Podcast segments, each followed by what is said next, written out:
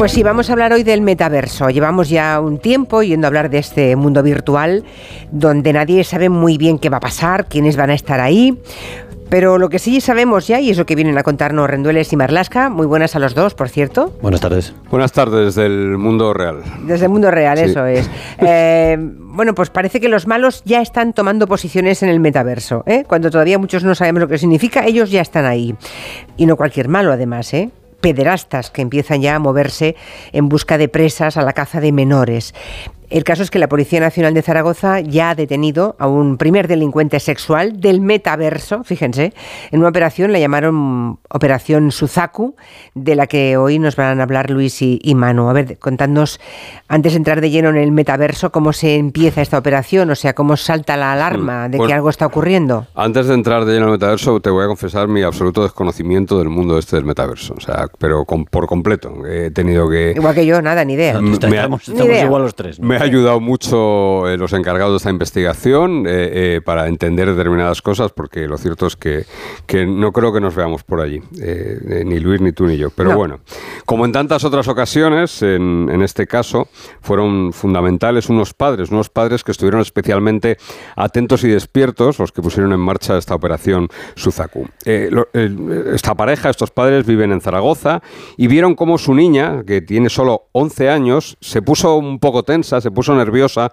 cuando recibió una notificación en su teléfono móvil. La cría parecía o, no parecía, estaba claro que quería esconder eh, lo que había recibido, ¿no? que sus padres viesen el aparato. Algo notaron, notaron algo raro, ¿no? Eso y, es. Bueno, ¿Y qué es lo que esa niña, 11 años, eh, insisto en la edad, es que no hablamos de 15, 11 años, que tenía en su teléfono móvil que quería esconder a sus padres?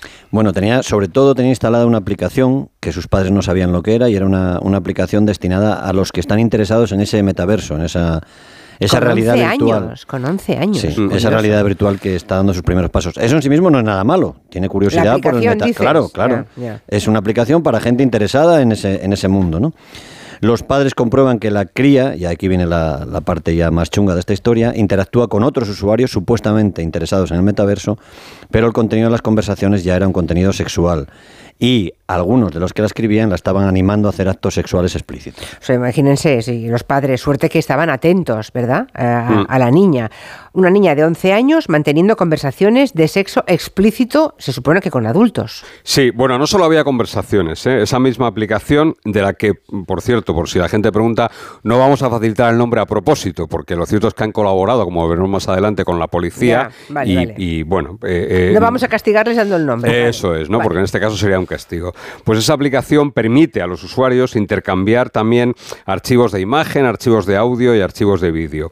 En otros casos, una vez hecho este primer contacto a través de la aplicación, lo que hacen los usuarios es emplean después cualquiera de las aplicaciones de mensajería instantánea disponible en el mercado, es decir, el Messenger de Facebook, WhatsApp, cualquiera de ellas, para continuar con la comunicación. ¿no? Los pederastas captan víctimas a través de esas apps que se supone que sirven para crear comunidades de usuarios interesados en el, metaverso y una vez captados lo que hacen es interactuar con ellos a través de esos métodos más convencionales y más a mano de todo el mundo. ¿no? Bueno, de, entrada habrá que decirle a los padres que controlen las aplicaciones que tienen sus hijos en el móvil, ¿no? Eso es, ya a ver qué app es, claro, eso para empezar eh, como mínimo.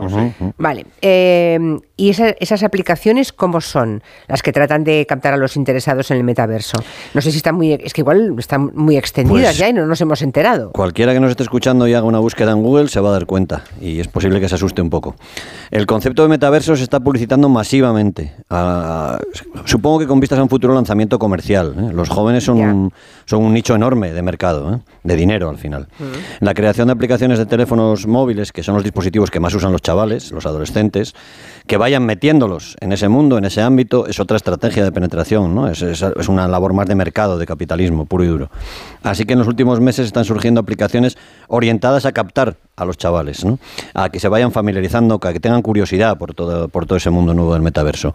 Se publicitan desde las aplicaciones que usan ellos Se publicitan desde YouTube, desde TikTok. Ah, pero claro. O sea, desde TikTok sale publicidad de esta Eh, aplicación. Exacto, Eso es. para arrastrar Vale, eso, vale, como vale. si fuese una red de pesca. Vale, sí, sí, sí, sí. Pero claro, entiendo. los malos también están atentos a esos cambios en el mercado y atentos a dónde se mueven los chavales, los jóvenes. Y los malos también tratan de coger posiciones en lo que para ellos es, por desgracia, pues otro territorio de caza más. ¿no? Volvemos a la niña, niña Mm. de Zaragoza, 11 años, sus padres eh, la sorprenden, ven una actitud rara en ella y la sorprenden, pues una vez que entran en esa aplicación, viendo que mantenía conversaciones de contenido sexual explícito con 11 años. Eso es. Supongo que tiran del hilo y se debe descubrir quién era su interlocutor, ¿no? Pues en un principio pensaron que no era un interlocutor, sino una interlocutora. La- el, la- el viejo truco, ¿no? Sí, sí, sí. La cría mantenía conversaciones con una supuesta chica de 19 años. Una chica que se presentaba en esa comunidad, en ese foro de usuarios, como bisexual.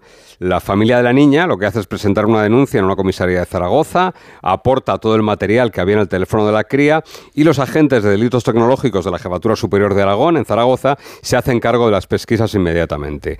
Naturalmente, como vamos a ver más adelante, la verdadera identidad no correspondía con esa chica joven bisexual, sino que ese solo era uno de los disfraces del cazador. Bueno, imagino que ese cazador, como le llamáis, ¿no? Ese pederasta, eh, ya escogió crear el perfil de una chica bisexual de 19 años para no despertar ninguna sospecha, ¿no? Para camuflarse mejor. Bueno, y además de eso, porque sabía lo que les iba a excitar la curiosidad. A- es un estudio de mercado en el fondo, ¿no? Estudia previamente el perfil de los que están usando esa aplicación. ¿no? Y ahí hay muchas crías, muchas niñas, muchas adolescentes, entre 10 y 14 años. Es un momento evolutivo en que los chavales empiezan a mostrar interés por el sexo, por un motivo biológico, lógico, Sí. también por el uso intensivo de Internet que está generando muchos follones, pero sobre todo además ellos tienen a esas edades, y es lógico, tienen muchísima curiosidad sobre la orientación sexual. este tipo de avatar, la personalidad, el disfraz que te decía antes de cazador, no es una casualidad, sino que está perfectamente estudiado. Él lo que hace es elige una edad ligeramente superior a la de los usuarios y usuarios habituales, pero no, no elige 30 años, sino elige 19, el- la edad suficiente, la edad mayor suficiente para crear cierto, as- cierto ascendente sobre las niñas pequeñas, ¿no? Pero no tanto como para generar esa distancia y así de esta manera les infunde una mayor confianza, ¿no? También es cierto que con 19 años y bisexual, pues aparenta una mayor experiencia en ese ámbito, le sirves de referente, de maestra, de guía, y ese matiz de la bisexualidad lo que le permite es captar la atención de todas esas niñas y adolescentes, pues que están en un momento de duda, en donde no saben tirar si para un lado o para otro, ¿no? Que lo cierto es que hay una gran mayoría de ese tipo de chicas con esa, bueno, con esa duda todavía, esa incertidumbre en que emplean esas aplicaciones. Y esa edad es absolutamente normal y frecuente, ¿no? O sea que el cazador se presenta con una identidad falsa, pero resulta que, claro, imag- imagino que ni es una chica joven ni tampoco es bisexual, ¿no? Em, ¿Cómo prosigue el proceso de captación? Aquí habéis contado más de una vez que lo que hace es buscar pues, el, lenguaje, igual que sus víctimas, eh, intereses es. comunes, ¿no? O sea Claro. que lo de contenido sexual llega después, pero imagino que antes hay que mecer largo tiempo eh, las conversaciones, los motivos de interés, para Además que de la esa, niña vaya entrando. Claro, además de esa máscara, de ese personaje, digamos, falso, de ese joven bisexual, ese gancho, digamos, eso es una parte, como tú dices, del personaje, ¿no? Lo que va haciendo es mostrar intereses que comparten las, las víctimas que está buscando, ¿no? También en el sexo, pero antes en aficiones como videojuegos, por ejemplo, o cómics, o la música, ¿no? Va rastreando el mercado y va buscando el material de, todos estos, de todas estas áreas de ocio que sea popular entre esas chicas, entre los adolescentes. Claro, o sea, ¿qué, qué leen, es- qué- qué leen? ¿Qué ven? ¿Qué Eso es, escuchan? eso ¿no? es. Pero no solo eso, sino que además conoce a la perfección los códigos del lenguaje, que es algo fundamental para lograr el éxito en el engaño. ¿no? Eh, Claro. Cualquier infiltración eh, tiene que empezar por manejar el mismo lenguaje. ¿no? Se comunican los mismos términos que ellos, que es esa parte imprescindible del disfraz, porque a base de repetirlo en los medios, los adolescentes ya están al tanto, ya están al loro. Ya saben que hay adultos que se hacen pasar por chicos o chicas muy jóvenes y una de las mejores fórmulas para destaparlo, para mm, mosquearse es, bueno, este tipo no habla como nosotras, ¿no? Eso si dijéramos al loro ya sabrían que éramos... Ya, me acabo de dar Sí, cuenta, ya sé. según lo decía.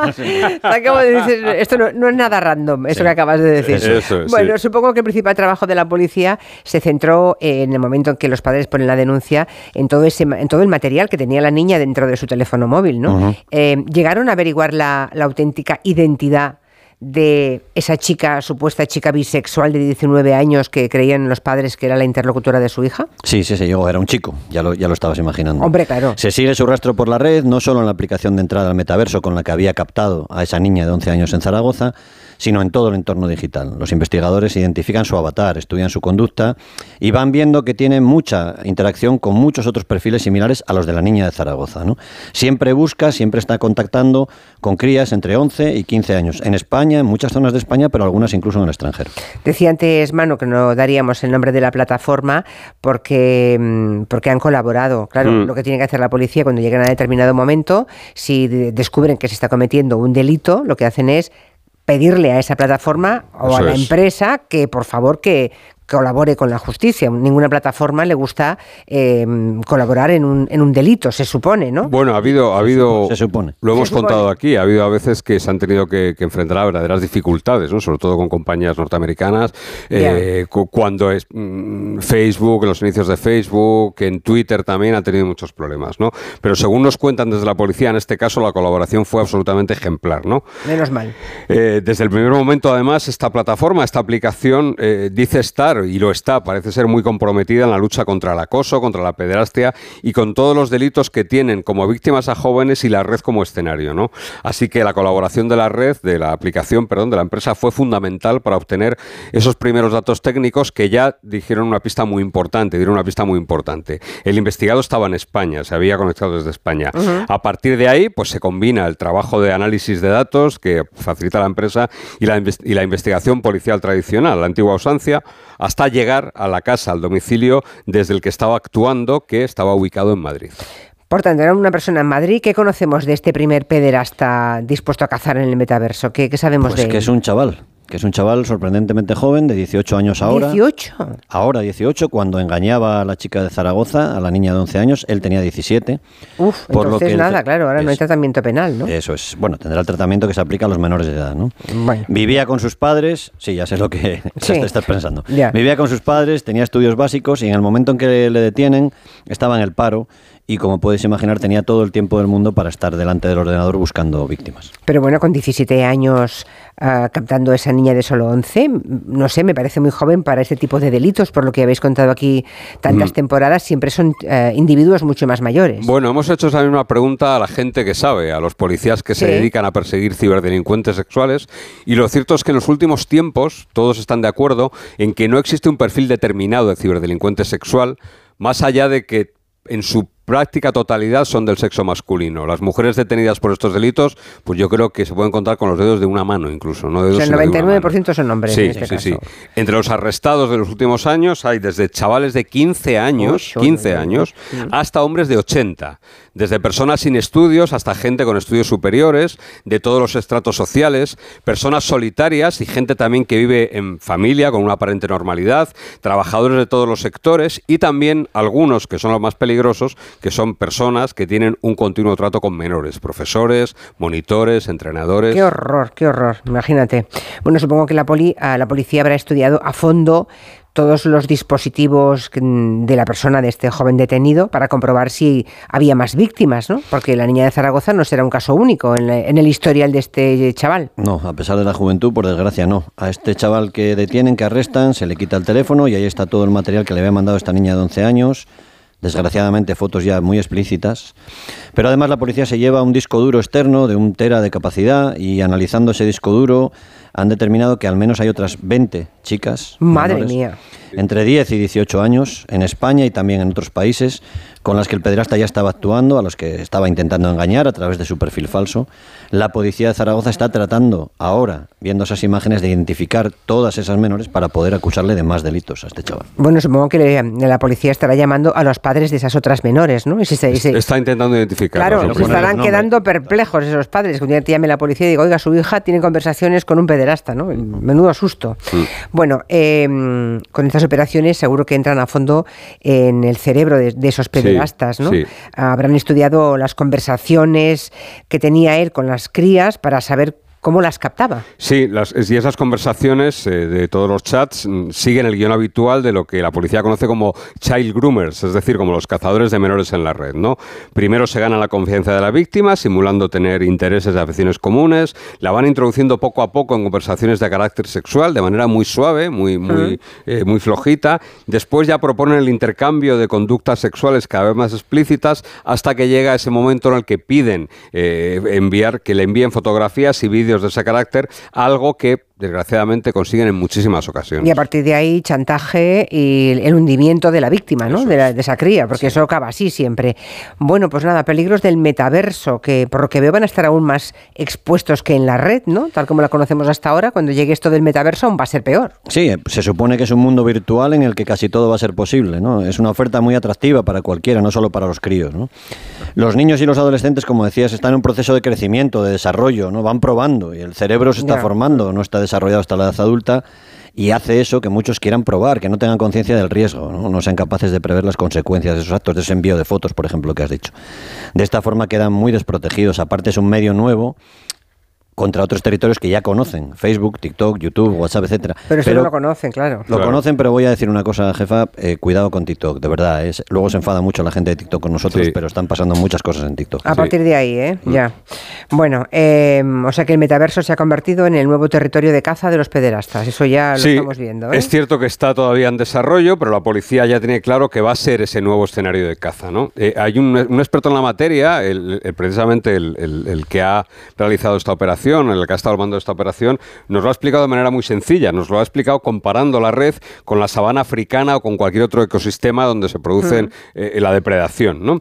Los cazadores lo que hacen es que se adaptan a cada nueva oportunidad de acceder a las víctimas y se desplazan con ellas al ecosistema, en el, ecosistema cibernético, como se hace en el mundo real, ¿no? Por ejemplo, lo hemos visto en miles de documentales, ¿no? Como los leones se van, o, o, los leopardos, se van en tiempos de sequía a las lagunas o a los oasis donde los antílopes van a beber. Bueno, pues los pederastas hacen un poco lo mismo, ¿no? Se han movido desde los chats y blogs de internet hasta las aplicaciones de mensajería y los videojuegos en, y los videojuegos en cualquier plataforma. Pero es cierto, y esto es muy importante, que Policía y Guardia Civil, también especializados en el cibercrimen, también están tomando posiciones en esos espacios para en cuanto asomen la jeta, zas, darles. Así que, para cazar al cazador. ¿eh? Eso es, al fin y al cabo la Policía y la Guardia Civil son la parte más alta de esa cadena alimenticia tan peculiar. ¿no? Bueno, y para acabar, em, consejos, consejos que da la policía, los especialistas de la policía, los padres, para que minimicen el riesgo al que están expuestos los hijos en ese espacio virtual. ¿no? ¿Qué, os dice la poli? ¿Qué tenemos que decir a los oyentes con hijos adolescentes? O pequeños. Sí, insistir en que al principio de que se les dé el teléfono móvil, que ya se sabe que la edad recomendada, siempre dependiendo de la madurez del chaval, pero la edad suele ser 14, si se les da antes, los primeros tiempos siempre supervisados, sin cascos, en el salón, no en una habitación. Eh, con, controlando el control parental, es decir, viendo los dispositivos que tienen, las aplicaciones. Con quién hablan, claro, todo eso, sí, sí. Los policías siempre hacen la misma reflexión, ¿no? ¿Dejarías a tu hijo de 10, 11 años conducir tu coche?